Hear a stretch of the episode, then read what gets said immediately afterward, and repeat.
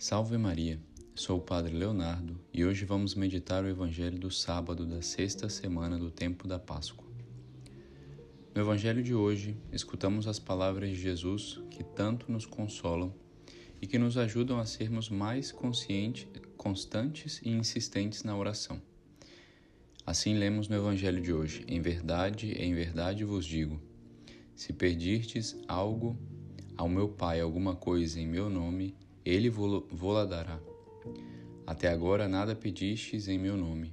Pedi e recebereis, para que vossa alegria seja completa.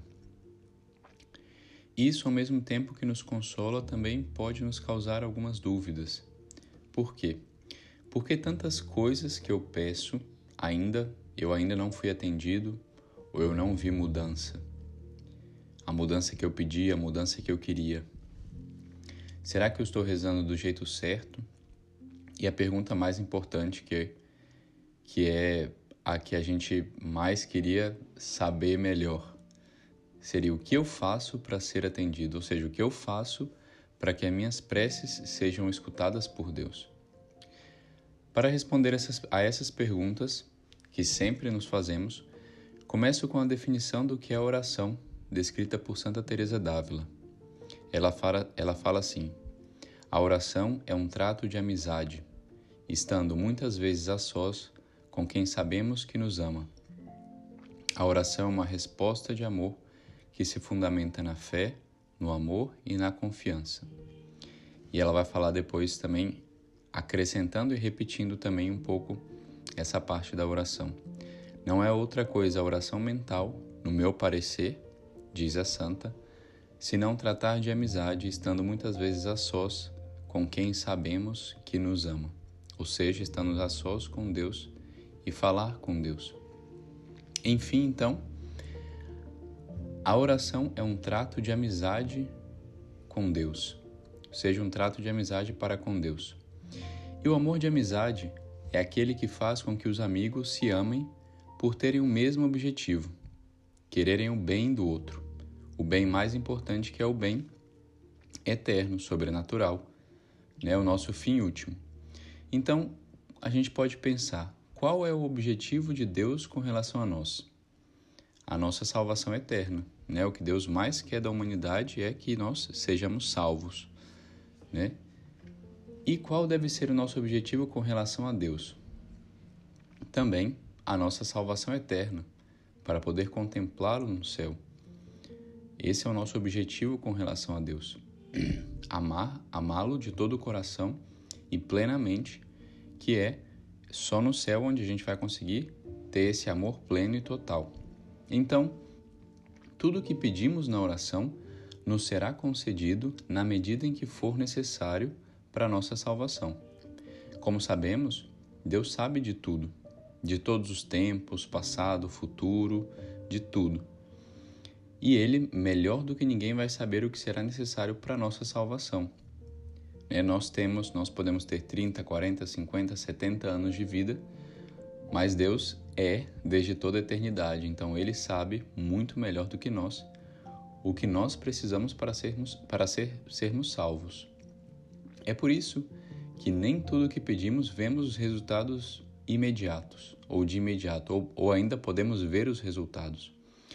No plano da providência divina, Deus quis que rezássemos como vemos no Evangelho de hoje e vemos no exemplo do próprio Jesus. Porque o próprio Jesus, sendo homem e Deus, também rezava ao Pai e nos ensina que também devemos rezar. Mas não devemos esperar frutos imediatos da nossa oração, que podem acontecer, mas não necessariamente acontecerão, porque só Deus sabe o que é melhor para nós para que possamos ir para o céu.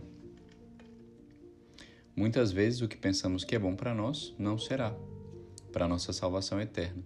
E por isso, a disposição essencial para rezarmos bem é sabermos que pedimos que seja feita a vossa vontade e não a minha, como nos ensina o Pai Nosso.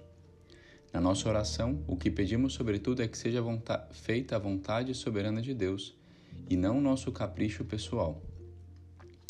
E esta oração, para estar em sintonia com a oração do coração de Cristo, deve brotar de uma alma disposta a mudar a si mesma, e não a Deus.